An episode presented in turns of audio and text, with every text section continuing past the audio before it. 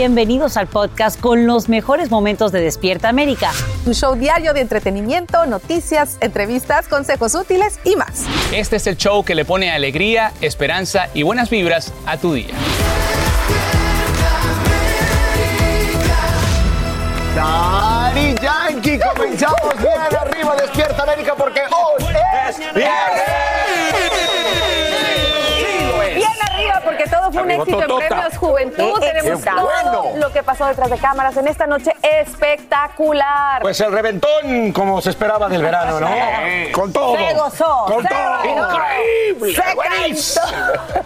Ay, ay, ay, de verdad que fue un buen show, señores. Por eso vámonos ya mismo en vivo hasta Puerto Rico. Allí está Jesse Rodríguez, Astrid Rivera. Siguen al pie del ¿Qué cañón. tal la muchachos. desvelada? ¿Qué tal la desveladita? ¿Durmieron un poquito o no? Tan de- corrido. Sí, sí, sí, pudimos dormir algunas horitas. Oigan, feliz porque es viernes, pero triste porque ya con esto finaliza nuestra cobertura de no. Premios Juventud, pero durante esta mañana les tenemos muchísima información. Todo lo que sucedió en el Media Center. Yo tengo un Jessicam que sé que les va a encantar porque les tengo todo lo que sucedió en la alfombra, quién estuvo, quién compartió beso, quién me abrió la cartera, quién no compartió beso. Claro, y también vamos a hablar sobre los grandes ganadores de la noche y los momentos más especiales de Premio Juventud que se celebró por primera vez en Puerto Rico el día de ayer. Y como dice Jessy, ya estamos un poquito tristes porque ya se acabó. Ojalá y que este sea el primer Premio Juventud de muchos que se hagan aquí en la Isla del Encanto. Pero los recuerdos nos quedan para toda la vida. De verdad que qué noche, la de anoche maravillosa. Gozamos, estuvo Dari Yankee como lo acaban de mencionar. Todos los grandes, Nati Natacha, Wisin y Yandel. Y bueno chicos, yo sé que ustedes no se despegaron anoche y disfrutaron de principio a fin, ¿verdad? Absolutamente, compañeras, y ustedes han de estar bien desveladas, así que échele ganas, échese un cafecito. Y nosotros estamos muy contentos porque al ratito tenemos en vivo la visita nada más y nada menos que de Ángela Aguilar, que también estuvo espectacular. Tremendo cierto, show el de anoche, fue ¿verdad? increíble el de ella y bueno, y el Otro homenaje nivel. también que fue parte a Cani García, pero bueno, más adelante conversaremos acerca de esto. Vamos directamente a la noticia porque hay que amanecer bien informados. Adelante, muchachos. Gracias. Bueno, sin duda allí en Puerto Rico nadie durmió y seguramente en la casa de los Trump tampoco. Se deben haber desvelado después de esta conclusión. Pues por más de tres horas el expresidente Trump no hizo nada para frenar el asalto al Capitolio. Así lo confirman evidencias presentadas durante la octava audiencia pública del Comité Selecto. Incluso al día siguiente del ataque, Trump grabó un mensaje negándose a aceptar su derrota. La comisión planea reanudar sus sesiones en septiembre pero muchos se preguntan qué va a pasar ahora con el exmandatario. Y justamente vamos a escuchar parte de lo que ocurrió en la noche de ayer. But this election is now over. Congress has certified the results. I don't want to say the election's over. I just want to say Congress has certified the results without saying the election's over, okay? Y bien, tenemos a esta hora justamente a Pablo Gato, quien nos tiene la información. Escuchamos. El 6 de enero acusó a Trump de no haber hecho nada para detener el asalto al Capitolio desde que empezó hasta más de tres horas después. He betrayed his oath of office and was derelict in his duty. Es negligencia en el cumplimiento de su deber como presidente, criticó la comisión, que analizó las acciones de Trump durante esos 187 minutos. Varios asesores le urgieron a que dijera a los insurrectos que se fueran a casa. He could have been on camera almost instantly. Podría haber estado frente a una cámara casi instantáneamente, pero no lo hizo, declaró su ex vicesecretaria de prensa, que renunció el mismo 6 de enero. Según sus asesores, Trump pasó el tiempo viendo el asalto por televisión y llamando a legisladores para lograr su objetivo de cancelar las elecciones. El abogado de la Casa Blanca y otros asesores de Trump declararon que el expresidente no llamó ni a la Guardia Nacional ni al Departamento de Justicia para que enviaran ayuda al Capitolio. Según testimonios tanto en persona como grabados, Trump no hizo nada, ni siquiera cuando se pedía la muerte de Mike Pence. A algunos testigos se les ocultó la identidad por temor a represalias. El ex viceasesor de Seguridad Nacional afirmó que cuando vio el tuit de Trump acusando de cobarde a Pence, So that was the moment that I decided that I was going to resign. decidió renunciar ese mismo día. I know your pain. I know you're hurt. We had a También se mostraron vídeos en los que Trump practicó el mensaje que enviaría a los insurrectos. Los llamó patriotas en un tuit y se negó a aceptar una derrota electoral. We had an election that was stolen from us. En la versión final insistió en que le robaron las elecciones. We love you. You're very special. Ustedes son especiales y los amamos, dijo Trump. Luego de lo que hemos visto de estas audiencias del 6 de enero, es que el presidente Trump tuvo mucho que ver en la insurrección. Tanto el líder republicano de la Cámara Baja, Kevin McCarthy, como Trump dicen que la comisión está politizada y que el objetivo no es buscar la verdad, sino desprestigiar a Trump para que no se postule de nuevo a la presidencia. Ahora la pregunta es si la comisión recomendará finalmente o no una acusación criminal contra Trump y en ese caso, ¿qué haría el Departamento de Justicia? Eso es todo por el momento. Regresamos con ustedes al estudio. Y ahora mismo el presidente Biden permanece aislado en la Casa Blanca, en la Casa Blanca junto a su equipo de médicos luego de contraer COVID-19 por primera vez en toda la pandemia. Sus síntomas son leves y a través de un video él asegura que se siente estupendo. En vivo desde la capital del país, Claudia Uceda tiene los detalles del tratamiento que está recibiendo y lo que hace su administración para contactar a todos los que estuvieron cerca del mandatario en las últimas horas. Adelante, Claudia, buen día. Buenos días, así es, el presidente continúa en aislamiento aquí en la residencia presidencial. Hace unos momentos me topé con el eh, doctor, con el SAR de COVID de la Casa Blanca y le pregunté cómo es que amaneció el presidente y me dijo que está bien. La Casa Blanca ha dicho que sus síntomas son muy leves. Estamos hablando de fatiga, de tos seca y de secreción nasal. Ayer el presidente grabó un mensaje, veamos. I'm doing well. Getting a lot of work done. Going to continue to get it done. And, uh, and in the meantime, thanks for your concern and keep the faith. It's going to be okay. Hey, folks, guess you heard this morning I tested. Y pues hay preocupación porque el presidente tiene 79 años, aunque está completamente vacunado, él está tomando el medicamento Paxlovid. Escuchemos lo que dice su cuerpo médico. Because the president is fully vaccinated, double boosted, his risk of serious illness is dramatically lower. We've never seen as much virus circulating as is currently circulating in the United States. Cabe recalcar que hasta el momento ni la primera dama ni la vicepresidenta Kamala Harris han dado positivo al COVID. Eso es todo lo que tengo por el momento. Regreso con ustedes allá al estudio. Gracias, Claudia, por tu informe en vivo desde la capital del país. Deseamos, bueno, su pronta recuperación. Revés migratorio. La Corte Suprema le impide a la administración Biden de restablecer por ahora las prioridades de deportación de ICE.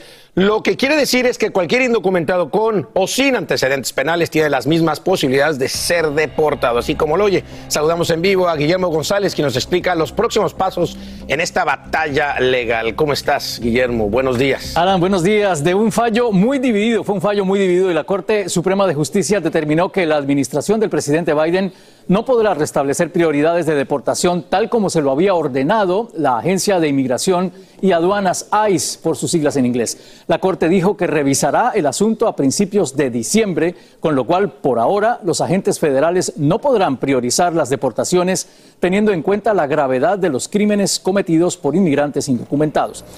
La Corte Suprema rechazó una solicitud de emergencia enviada por el Departamento de Justicia para suspender la orden de un juez federal en Texas que le había impedido al Departamento de Seguridad Nacional la deportación de inmigrantes ilegales considerados como una amenaza para la seguridad pública.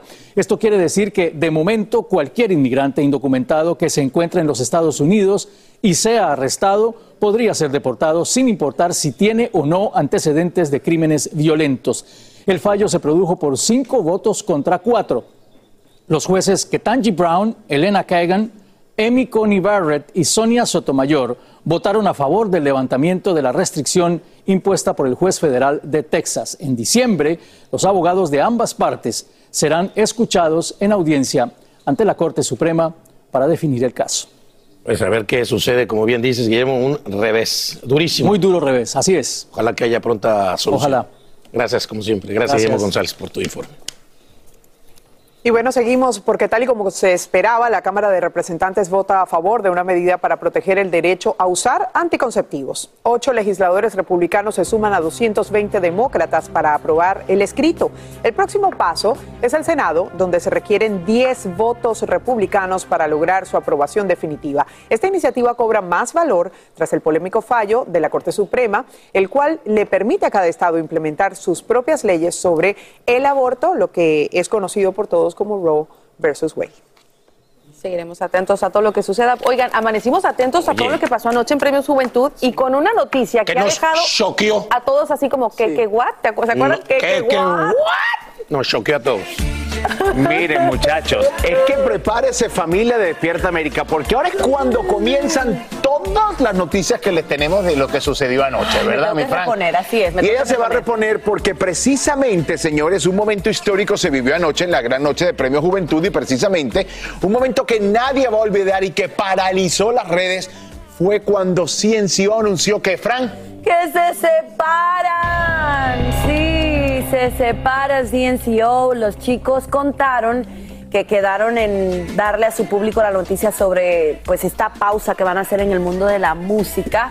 Eh, lo hicieron después que ganaron un premio, señores, hablaron. eh, de hecho, el premio que se ganaron, Raúl, fue Mejor Fandom y esto fue lo que dijeron. Escúchenlo de su viva voz. Muchísimas gracias por ese cariño. Eh, después de haber logrado tantas cosas, eh, es un poco extraño decir esto, pero CNCO se separa pronto. Pero no se preocupen.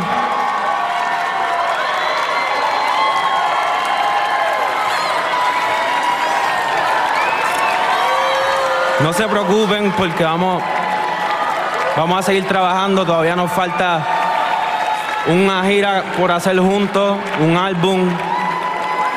Así que nos van a ver dando candela por ahí. Y nada, gracias por todo el cariño, familia.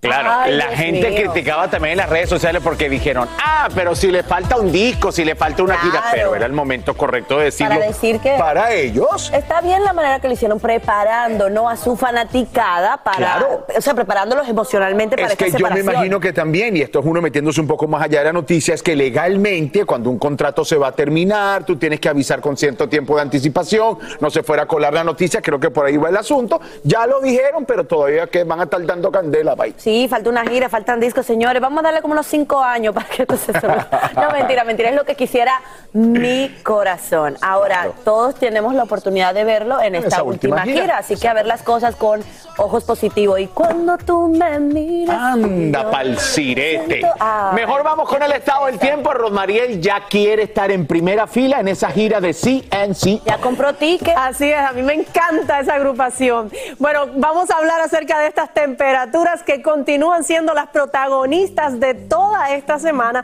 y concluimos esta semana laboral con, con esas temperaturas llegando o sobrepasando los 100 grados, eh, lo, que cual, lo cual marca un nuevo posible récord de calor, sobre todo para el centro de las planicies y las alertas de calor se expanden, porque no solamente las tenemos para nuestra gente de Oklahoma, Arkansas, también Kansas, sino que esto se expande hacia el noreste del país y preparada a nuestra gente de New York, porque las temperaturas este fin de semana prometen estar bastante cálidas y son advertencias que se extienden hasta las 8 de la noche por lo menos. Pero fíjense que la situación no es diferente hacia el oeste del país, donde hay aviso, pero por calor extremo, lo cual estará vigente hasta las 8 de la noche de mañana sábado. Así que muy preparados porque definitivamente el cambio climático ha impactado nuestro país y como ven ustedes las temperaturas ya se encuentran en un promedio de 90 grados para muchos estados. Fíjense que el sur y el sureste son los que tienen los colores más intensos, lo cual indica que aquí se registran las temperaturas más altas por el momento. El calor mayor, superior a lo que deberían marcar la media, estamos hablando de que en el noreste podríamos recibir hasta 15 grados por encima de la media. O sea que un, calor sumamente peligroso, por lo tanto tenemos que estar bien preparados con esto porque, como les dije, el cambio climático ha hecho que la media pues suba eh, definitivamente. Cuando vemos este color más anaranjado, rojizo, es que ya el promedio de las temperaturas se mantiene muy alto. Y de hecho vamos a ver qué va a pasar durante este fin de semana. Nuestra gente de New York estaría recibiendo 90 grados mañana sábado, 92 el domingo y 89 para el lunes. Y, este, y estas temperaturas altas se mantienen también para Kansas, Dallas, Phoenix y Denver. Continúen con más de Despierta América. Hola, yo soy Carla Martínez. Estás escuchando el podcast de Despierta América. Buenos días. Buenos días. de nuevo a todos que estén disfrutando ahí en casita con Despierta América. Y ayer, qué sorpresa este video, porque ante la noticia mundial sobre la disolución de la demanda de Ricky Martin, tuvimos la oportunidad de preguntarle a una de sus grandes amigas, Cani García, sobre esta situación y esto fue lo que nos dijo. Cani, tú sa- Ricky Martin de alguna manera ha pasado eh, semanas muy difíciles. Hoy fue obviamente la audiencia y salió victorioso. Hay un video en las redes sociales donde él reacciona y se le ve de alguna manera afectado. Él es tu amigo. ¿Has tenido la oportunidad de hablar con él? No, no he tenido la oportunidad de hablar con él y, y sabe que lo amo y que lo quiero muchísimo y bueno, le deseo lo mejor siempre. Casi cuatro décadas. Bueno, y lo tienen Cani García reaccionando a este video en donde Ricky Bueno, y también todo el mundo, ¿no? Cani Garcés, porque es muy amiga, pero todo el mundo reaccionando, nosotros, Todo el la- mundo. los medios de Todo el mundo comunicación, estaba la prensa, esperando sí, esta claro. reacción de él, todo el mundo quería escuchar su opinión acerca de lo que estaba pasando, pero como él mismo explicó en este video, eh, Que me era gustó una verlo de- legal y él dijo mm, hasta que no se resolviera el asunto eh, legalmente por consejo de sus abogados no podía emitir ningún tipo de mensaje, pero ya que se, este mm, caso se archivó, De pues él sí puede decirle a la gente cómo se siente, Así se ve muy afectado, dijo que ha sido una semana muy dolorosa, contó eh, que obviamente la mentira puede hacer demasiado daño, Daño. y sobre todo cuando viene de un familiar como ha sido el caso. Pero bueno, todo está resuelto para bueno. él, ¿no? Es que uno, uno a veces no entiende, ¿no? Que, que aunque es una persona muy famosa, Ricky Martin, pues tiene hijos, tiene una pareja, Eso tiene familia, tienes padres. Y por eso es lo que estoy diciendo, ¿no? Uno no sabe que cuando hace ese tipo de daño, ese tipo de mensajes, ese tipo de acusaciones, ese tipo de. Pues estás afectando no solamente a la persona, ¿no? Estás afectando a todos los que te rodean. Sí, sí, sí, fue lo que dijo él y se le veía de verdad muy afectado, se le veía hasta un poco desalineado de su ropa porque de verdad estaba muy estresado, pero lo explicó muy bien. Eh, su eh, consejo legal le dijo que no hablara y que la mentira daña a todo el mundo Yo- y a los yo lo vi más bien cercanos vestidito, por lo menos. Sí, yo también. Muy bien. Yo también me, En comparación me de lo que- exacto, estamos no está acostumbrado. Amigos, a esta hora se cree que los más de 100 migrantes interceptados en alta mar son de Haití. La Guardia Costera detiene el velero en el cual llegan a la costa de Florida. La embarcación habría quedado atrapada en un banco de arena. La aduana y la patrulla fronteriza están investigando el caso y desde ya advierten que todos los migrantes serían enviados de nuevo a casa. Y esta mañana bañistas y salvavidas de Nueva York siguen en alerta máxima tras múltiples avistamientos de tiburones en populares playas del área. Hay al menos cinco ataques confirmados, incluso a pocos pies de la orilla. Blanca Rosa Vilches tiene impactantes imágenes y nos dice por qué ahora los escualos estarían acercándose todavía más a la costa. Esta vista permite tener una dimensión más clara del tiburón, uno de varios en la costa de Long Island, que preocupa a las autoridades y a los bañistas. Esta otra imagen muestra a otro tiburón a escasos metros de un surfista y una señora con dos niños. Aquí es donde la policía dice que un joven de 16 años fue mordido por un tiburón. Estas personas probablemente están entrando cerca de la fuente de alimento y estos tiburones están acostumbrados a chocar con grandes cosas tratando de conseguir su comida, dice. Ayer en Long Island los residentes encontraron este tiburón blanco juvenil muerto que mide unos 8 pies de largo. Si están los guarda, guardasalvavidas pendientes de uno, están cada rato pitando por si ven algo. Los dos hijos de Joannis vinieron con ella hoy. Me asusto y me alejo de tanto y no me acerco al, al agua. Y también necesito, también necesito cuidar a mi hermanito para que no se, para que no se vaya allá. Son las altas temperaturas que causan la salida a la orilla de los tiburones o este delfín que grabó esta semana Francisco Hernández. Minutos después llegó un tiburón, dice. Ya la gente la estaban sacando porque habían visto el, los salvavidas, habían visto el tiburón. Por ahora, los tiburones le han comido buena parte de su negocio, dice. Yo creo que un 80%. Uh, Necesitamos mantener nuestras playas seguras, dijo la gobernadora, y aumentó el personal de vigilancia. Son un total de 14 millas de playa las que preocupan a las autoridades de Nueva York, sobre todo ahora en esta intensa ola de calor que hace venir a los bañistas con mucha más frecuencia que en cualquier otro verano. En Rockaway, Nueva York, Blanca Rosa Vilches, Univisión.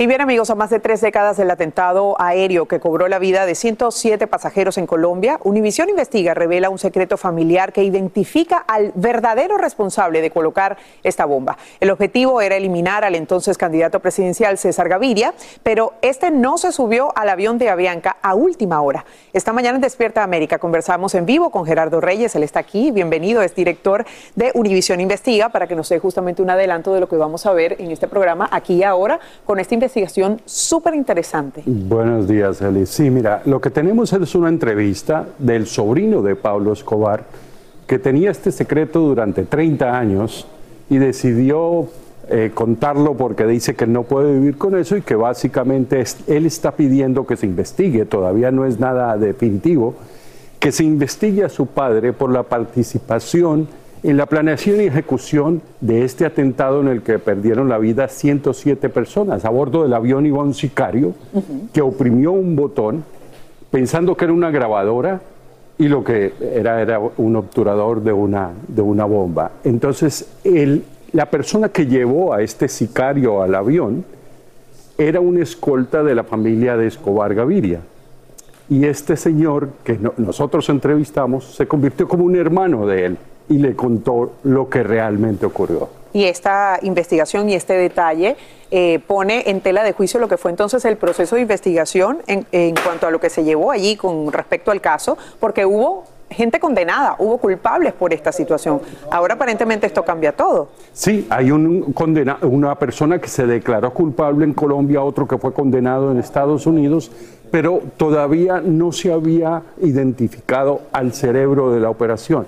Esto abre una puerta de la investigación para establecer quién fue realmente el autor de esta tragedia terrible. Y qué increíble eh, llegar a la autoría intelectual de un caso como este es tremendamente revelador, porque si lo que quiere saber un país realmente es lo que pasan eh, lo que pasa detrás de estos hechos, ¿verdad? Siempre la verdad sana, tanto como la justicia, ¿no es cierto? Y Colombia está en ese plan, está precisamente tratando de implementar los cambios que produjo un, este informe de la verdad para establecer todas estas cosas que pasaron en este caso en un año terrible, 1989. El anterior candidato presidencial había sido asesinado y este iba en este avión. Y demasiado difícil. Y a la última hora decidió tomar otro vuelo. ¿Cómo fue eh, el acceder a este entrevistado? ¿Él en este momento podría sentir miedo tal vez por lo que está haciendo? Bueno, yo le pregunté por qué lo está haciendo hasta ahora y dice, mire, hay una disputa con mi padre, él trató muy mal a mi madre, eh, aceptó que había disputas legales pero lo que dice que más lo motivó a dar estas declaraciones es que no quiere que, esto se quede impune, que quiere que la justicia, tanto de Estados Unidos como de Colombia, se entere de la versión que le escuchó de uno de los escoltas, que además lo mataron y nadie se lo puede perder. Eso va a ser este domingo en Aquí y Ahora. Le agradecemos a Gerardo Reyes, director de Univisión Investiga, por conversar con nosotros y adelantarnos esto, que es sumamente revelador y seguramente tendrá pues eh, sus consecuencias. Ya lo veremos por allí en titulares. Gracias, Gerardo. Muchas gracias. Seguimos con mucho más y ahora el estado del tiempo. Muchísimas gracias, Eli. Bueno, vamos a hablar acerca de estas temperaturas que nos esperan hoy viernes. Ya nos estamos preparando para el fin de semana y todos queremos saber si podemos hacer actividades al aire libre. Pues les cuento que en la costa este, nuestra gente de Boston y también de Raleigh tendría 96 grados de temperatura. Es el rango medio alto el que está dominando gran parte del país. Pero fíjense cómo esas temperaturas llegan a los tres dígitos en Kansas, San Luis, Dallas y también tenemos en Las Vegas y Phoenix con temperaturas que van desde 101 hasta 112 grados para la tarde de hoy. Pero el panorama no cambia demasiado cuando hablamos del fin de semana, eh, del sábado, del domingo. Fíjense que mañana sábado estarían en los tres dígitos eh, Kansas, también Dallas, Phoenix nuevamente con tres dígitos para este sábado y también para el domingo. Y las temperaturas en la costa este pues estarían en el rango medio de los 90 grados, como es el caso de Atlanta, Raleigh y también New York. Definitivamente esos récords de calor tenemos que tomarlos en cuenta porque recuerden que estas temperaturas tan altas pueden afectar seriamente su salud y en los próximos días las cosas no parecen que van a cambiar demasiado. Fíjense cómo está están las temperaturas para los próximos 10 días. Estamos hablando de temperaturas por encima de la media, hasta un 60% por encima de lo que deberían marcar esos termómetros. Así que definitivamente, como dice Raúl, este mapa cada vez más rojo y más preocupante. Así que a hidratarse, ropa ligera y buscar lugares frescos este fin de semana. Continúen con más. Continuamos con el podcast más divertido de tu día, Despierta América. Miren con quién estoy invitada a raza, raza, raza, raza de viernes. Adriana González está con nosotros. ¿Cómo está mi familia de Despierta. América? Besos a todos, un beso. Yo te hice así, me quedé con Ay, la mano perdón, arriba. Perdón, perdón, es el viejo truco que te quedas así, ándale, que te vaya bien. ¿Lista? Lista. Minuto deportivo. Minuto deportivo. Viernes. Viernes. Comience usted, por favor, hágame el cuerpo lo honor. sabe. Con goles de Funes Mori, Berterame y Jesús Gallardo, que seguramente estará en Qatar 2022. Rayados de Monterrey goleó a Querétaro como visitante para ponerse como nuevo líder general, a falta, por supuesto, del resto de la fecha 4 de la apertura 2020. Sabes que estoy muy feliz, así que síguele tú. ¿Estás muy feliz? Ah, bueno, ok. Vámonos, al- es el turno de las damas, señor Sánchez. sí. Y es que Alemania se deshizo de la incómoda Austria, a la que la madera le negó tres goles y se Imagínate. clasificó para semifinales de la Eurocopa por décima vez en su historia. Dos por cero. Y además Ajá. tiene que esperar rival entre Francia y Países Bajos para las semifinales. ¿Así? Sigo muy contento que estás aquí, síguele. Ok, bueno, bueno, vámonos a la NBA. Los Philadelphia 76ers anunciaron este jueves sus planes hacia la construcción de un nuevo estadio. Josh Harris y David Blitzer, socios gerentes del equipo, dieron a conocer la creación de una nueva empresa dirigida que cuesta alrededor de nada más y nada menos 300 millones de dólares. Oye, esta sí la tengo que decir, déjame Ah, decirles. bueno, ¿la querías decir tú o no? Ahora sí es oficial. La boca. Oficial, el brasileño Dani Alves, así como lo ven a sus 30 y que 9 años, ¿no? Nueve años, sí, Se señor. van los Pumas de la universidad. Hombre, es el máximo ganador de títulos en la historia con 43 los Pumas en sus redes sociales. Pues imagínate, están felices ya con la mascota universitaria y toda la cosa. ¿Quién lo viera venir? Dani Alves a los Pumas. Bueno, pero es que ¿Te además, gusta? A mí sí me gusta. La Creo que eh, a sí. corto plazo es un jugador que sigue dando muchísima Experiencia. A- Además de haber seguido del Barcelona, es el jugador con más títulos Oye. en la historia del fútbol. Oye, cállate, que juega mejor que varios. Exacto, están que por varios ahí. laterales. Señores, este fin de semana disfruta con toda tu familia del sábado futbolero de la Liga MX a partir de las 6, 5 Centro, 3 Pacífico, arrancando con Toluca contra Santos por VIX Plus, que está de estreno. Después Cruz Azul contra Puebla, seguido de Tigres contra el campeón Atlas de Guadalajara. ¿Por dónde? Por Univision y tu DN, hay de todo, amiga. Te veré el fin de semana ahí transmitiendo. Ya vienen, ya vienen, ya vienen, ya, vienen, ya Gracias, vienen. Mira, acerca, se ya acerca, vienen, se espera, acerca.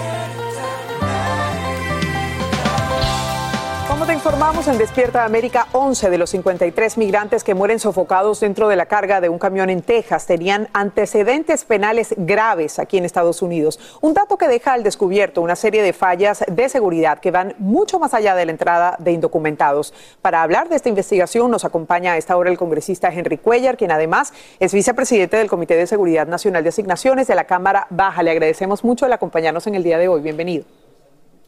Es un placer estar con usted, Eli. Este dato usted mismo lo ha revelado. Usted es quien ha dicho justamente que em, definitivamente esta carga venía con 11 personas que tenían antecedentes penales graves, no en su país, sino aquí en Estados Unidos. ¿Cómo interpreta usted este dato?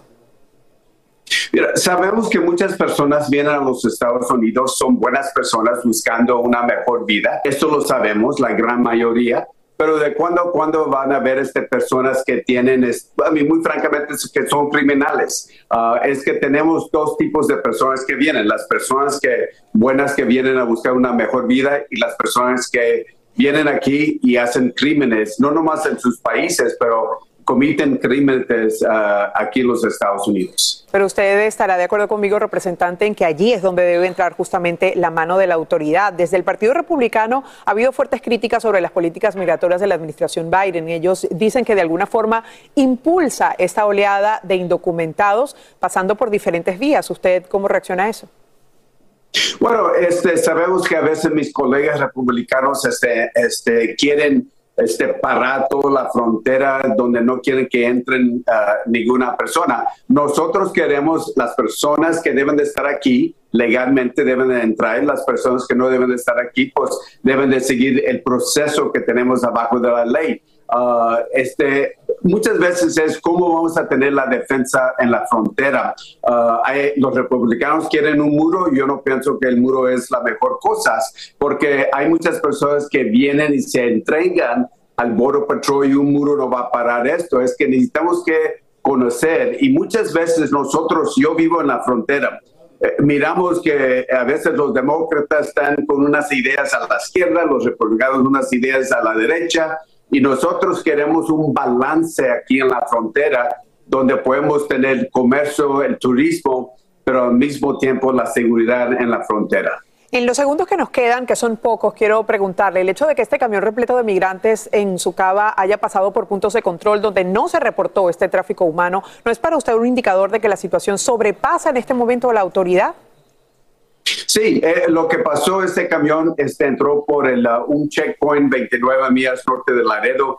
Lo que pasa en esta, en esta área no hay la tecnología, no la infraestructura, este, nomás manejan, este, cada día manejan más de 15 mil vehículos que la mitad son camiones. Este, y en ese caso habían muchos camiones porque usted sabe, Laredo es un puerto muy importante para el comercio, y cuando miraron que había mucho, lo dejaron pasar, como dicen en inglés, they waved them through, y pasaron, y, este, y por eso este, pasaron el camión, y, y, es importante notar que en ese checkpoint, este, en ese punto de revista, este, eh, casi cada día paran un camión con personas, un camión con personas, uh, y, este, y ese es un punto muy importante. Y bueno, definitivamente son cosas que tiene que atender la autoridad eh, de inmediato para que no sigan pasando. Le agradecemos mucho al congresista demócrata por el Distrito 28 de Texas, Henry Cuellar, por acompañarnos en vivo desde Laredo, Texas. Gracias, buen día, buen fin de semana. Igualmente para usted. Muchas gracias. Oigan, vámonos, por cierto, hasta Puerto Rico, donde el calorcito está muy rico y ahí está Jessy Rodríguez con más información. Mi Jessy, cuéntanos. Y te veías muy bella anoche. Bueno, los tres. Ahí está. Aquí andamos todos. Exactamente. Y Astrid, hola. Ay, gracias. Gracias, compañeros. Oigan, en este revoltillo digital, bueno, se lo he dedicado a Premios Juventud, ¿no? Como debe de ser, porque hay tantos momentos. Ay, se me están volando estas tarjetas, señores. Hay tantos momentos inolvidables de esta gran noche que yo aquí les he puesto un poquito de cada uno. Y también vamos a empezar con algo que Yomari captó en el lobby del hotel antes de que comenzara la alfombra. Él me está viendo con cara de. ¿Qué? ¿Fui, paparazzi y no, he cobrado por eso? No, no has cobrado. Mucho dinero, y a con por esto. Listo. El revoltillo digital.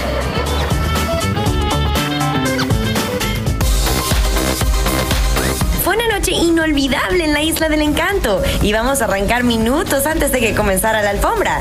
John Marigoizo se encontró con Julián Gil luciendo unos zapatos bastante diferentes. ¿Me puedes dar una explicación? Son Fendi, son Fendi. No me ofendís. What the hell is Julia? ¿Quieres una, López? No. Te voy a regalar. ¿Qué es eso? Te la voy a regalar, te la voy a regalar. Buscar una especialmente para ti. Te voy a decir una cosa, si tu novia cuando te ve así por la mañana te sigue amando, eso es de verdad.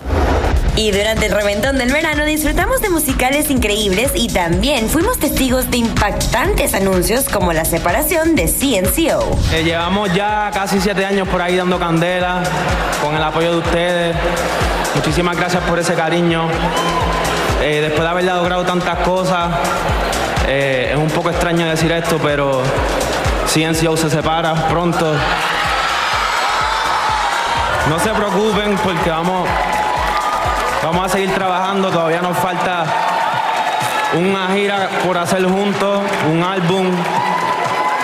Así que nos van a ver dando candela por ahí. Este tema está trending por todos lados, ya que tiene que ver con Juan Pazurita. El influencer se llevó el premio a su casa y durante su discurso hizo un llamado a todos sobre la ayuda en nuestra comunidad. Nunca nadie te dice que hacer lo correcto probablemente es lo más difícil. Que increíblemente va a haber resistencia en el camino. Porque hay gente que no cree en las buenas intenciones, hay gente que no cree en ayudar por ayudar. Hay gente, hay gente que es escéptica y hay que dejar de ser escépticos, hay que apoyar a la, a la gente buena, a las ideas buenas, a las acciones buenas, para que pasen cosas buenas. Farruko también formó parte de esos discursos emotivos, llenos de motivación. Dios hace las cosas de manera que a veces no entendemos. Tenemos que seguir orando de que hay que seguir sembrando amor, de que hay que tener empatía, de que hay que amarnos como seres humanos porque estamos pasando momentos difíciles.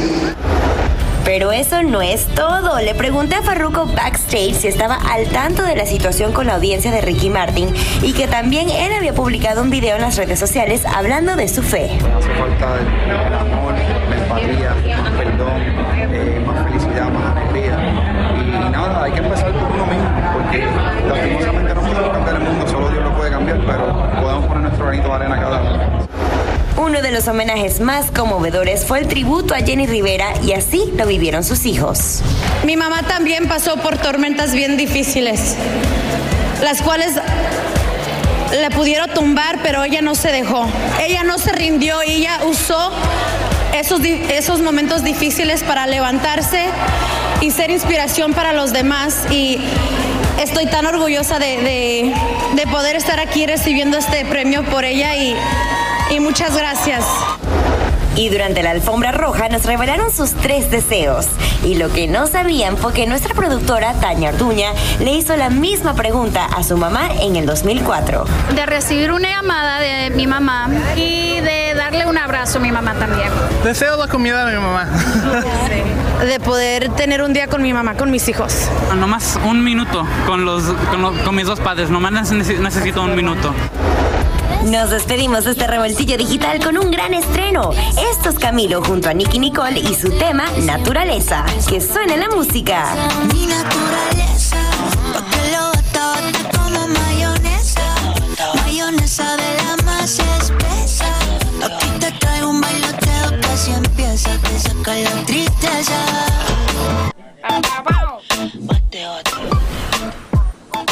Qué fiesta tan maravillosa, definitivamente que yo creo que es la fiesta del año, chicos. Y yo quiero de verdad agradecerle a todo el pueblo de Puerto Rico, al gobierno de Puerto Rico, por dejarnos tener Premio Juventud aquí en la Isla del Encanto y bueno, recibirnos con tanto amor y cariño, ¿verdad? Así mismo es, y también felicitarlos porque ellos tienen un programa de desarrollo a la juventud que le da oportunidades educativas a los jóvenes aquí en la isla para desarrollar su talento y para poder impulsarlo para que todo el mundo también disfrute de ese talento de la juventud puertorriqueña. Estoy segura que para esos estudiantes también fue una noche inolvidable. Continuamos con el podcast más divertido de tu día, Despierta América. Y bueno, amigos, a esta hora hay muy buenas noticias para las familias de bajos recursos en California. Fíjense, el Estado acaba de aprobar una, una ampliación de los créditos fiscales, lo que daría pues un alivio financiero a ese sector de los contribuyentes. En vivo desde Los Ángeles, Romy de Fría nos dice de cuánto sería este reembolso, quiénes califican y por qué algunas personas mm, mm, no, no podrían recibirlo. Buenos días, Romy. Así es, muy buenos días compañeros y bueno, muy buenas noticias para residentes del estado de California, en especial aquellos residentes de bajos recursos y es que el estado de California ha habilitado 100 millones de dólares en beneficios en recursos para estos residentes de bajos ingresos, pero muchos de ellos, ojo, no lo reciben porque no hacen una declaración de impuestos ya que bueno, algunas personas hacen por debajo de lo requerido por la ley para hacer esta declaración de impuestos a nivel federal 12.500 dólares lo que una persona eh, soltera debe de ganar por lo menos para hacer una declaración de impuestos, pero aún así la puede realizar. Eso es lo que nos están diciendo los expertos. Estos créditos tributarios son muy importantes y se pierden muchas veces porque muchas personas no los reclaman. Pero escuchemos precisamente qué es lo que nos dice un experto financiero, Carlos Guamán, al respecto quiere ayudar a las familias de bajos ingresos es para que sí hagan los impuestos y puedan recibir beneficios fiscales, no solamente del, del lado de California, sino también federal. Regularmente se pierden dos mil millones de dólares porque la gente no lo reclama se pierde mucho dinero. Una señora nos dijo que ella ganó solamente 9 mil dólares porque, bueno, perdió su trabajo por la pandemia, pero aún así hizo su declaración de impuestos y recibió 7 mil dólares del estado de California, bastante dinero que la puede ayudar en estos momentos de necesidad. Expertos dicen que, bueno, ellos saben que hacer su declaración de impuestos con una persona calificada puede costar mucho dinero, pero hay muchas organizaciones sin fines de lucro que lo pueden ayudar a hacer su declaración de impuestos y por supuesto el estado de California también los puede ayudar en ese aspecto. Esa es toda la información que les tengo desde Los Ángeles, California. Romy de Frías, regreso con ustedes al estudio con estas buenas noticias. Información muy valiosa, Romy. Gracias por ofrecerla en el día de hoy en vivo desde Los Ángeles. De nada. Y nos quedamos en ese estado porque a esta hora continúa la protesta de camioneros en California. Decenas de conductores bloquean el puerto de Oakland y cada día que pasa, pues se agrava la distribución de cargamentos que son vitales para la economía nacional. Se manifiestan en contra de la ley AB5, la cual exige a estos trabajadores pasar una serie de pruebas para ser considerados independientes. De lo contrario, tendrían que trabajar para una empresa en específico.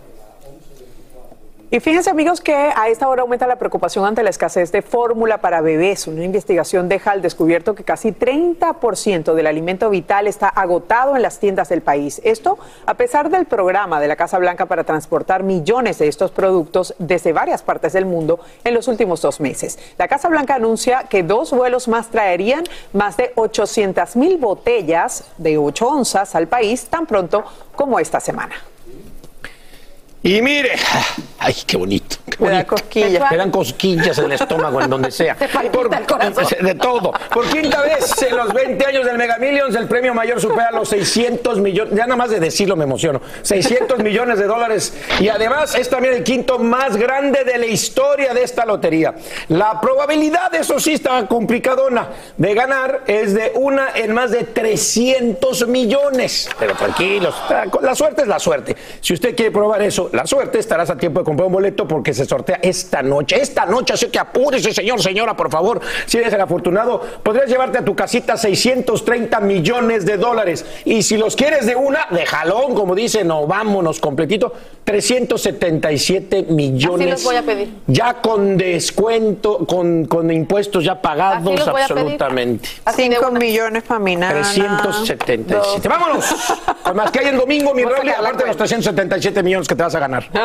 Gane o no me gane la lotería, vengo a trabajar este domingo. Ahí despierta. presumir, si exactamente. ganaste. Así es. Este domingo es Despierta América en domingo, ya lo sabe, nuevo horario desde las 9.8 centro. Nuestra querida María Antonieta Collins estará cubriendo el viaje apostólico del Papa Francisco a Canadá. Tenemos todos los detalles de su visita y estaremos con él en el avión. Y mi querida y bella Jackie Guerrido estará en vivo desde Cooperstown, en Nueva York, donde tendremos todos los detalles de la gran celebración que trae la inducción al Salón de la Fama de David Ortiz Big Papi. ¡Qué bueno! Y también familia, este domingo a las 9.8 centro vamos a conocer a unas abuelitas muy especiales quienes han sido noticia nacional e internacional por cumplir un sueño en común, tener su fiesta de 15 años, aunque la vida les impidió festejar este evento en su juventud, jamás se rindieron, siguen soñando hasta que apareció una hada madrina que les hizo este sueño realidad. Despierta América en domingo las acompañó desde los preparativos hasta el día de la fiesta. Qué buena onda, oye. Bueno, oye, qué gran sueño. Yo he cumplido 20 años ya como dos veces y media. Me encanta, Carlito. Ya lo sabe, Despierta América en domingo a las 9, 8 centro por Univisión. Gracias por la sintonía. Vamos a una pausa, ya regresamos.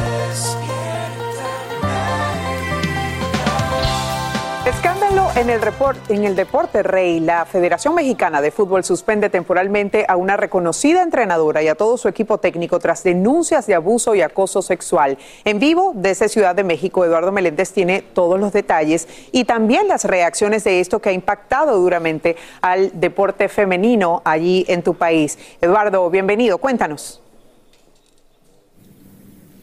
Angélica, amigos de Despierta América, todos muy buenos días. Pues es un tema delicadísimo. Imaginen ustedes a qué grado está. ¿A qué grado recibieron la denuncia en la Federación Mexicana de Fútbol? Que bueno, decidieron separar a Maribel Domínguez, que era la entrenadora, y a todo su cuerpo técnico. No hay una acusación directa contra ninguno de ellos, o al menos no se ha dado a conocer. Sin embargo, esta decisión la toma la Federación precisamente para que se lleve a cabo una investigación seria y contundente sobre esta denuncia que versa en algún momento sobre algún acoso o algún abuso sexual. Escuchemos cómo lo explica la Federación Mexicana de Fútbol. recibimos una solicitud de investigación en el momento que nos llegó ese documento y, y arrancamos con los protocolos ya establecidos en la Federación Mexicana de Fútbol para un caso de este tipo. Por supuesto que no se debe de juzgar ni, ni tampoco hacer juicios de valor. Sin embargo, toda vez que se ha filtrado que aparentemente hubo denuncia eh, donde señalan acoso o abuso de alguien del equipo del cuerpo técnico, pues es que se decide esta situación. Ahora, importante, deben ser informadas las causas toda vez que empieza a haber trascendidos y supuestos que dañan aún más la imagen de Maribel eh, Domínguez, quien era una gran futbolista. Así las cosas, por supuesto que estaremos muy pendientes de lo que resuelva la Federación Mexicana de Fútbol con respecto a este delicadísimo caso, Eliangélica. Estamos muy pendientes de lo que arroje justamente esta investigación. Eduardo, gracias por informarnos en vivo desde México. Y amigos, una aterradora experiencia viven decenas de pasajeros en un tren que estalla en llamas mientras atraviesa un puente sobre un río cerca de Boston. Al parecer, el incendio se inicia en uno de los vagones y numerosos viajeros no pierden el tiempo al escapar de las llamas. Guillermo González nos dice qué hacen para salvarse y nos cuenta cómo termina esta historia. Momentos angustiosos vivieron más de 200 pasajeros de este tren que se incendió mientras cubría la ruta Oak Grove y Community College en los alrededores de Boston. Muchos de sus ocupantes rompieron las ventanas y saltaron afuera en un desesperado intento por huir de las llamas y el denso humo que rápidamente invadieron uno de los vagones. El tren perteneciente a la línea naranja cruzaba sobre el río Mystic y el momento de la emergencia fue captado por varios teléfonos celulares de personas que estaban cerca. Pudimos ver una gran nube de humo y la podíamos oler. Todo el mundo empezó a gritar, decía esta pasajera.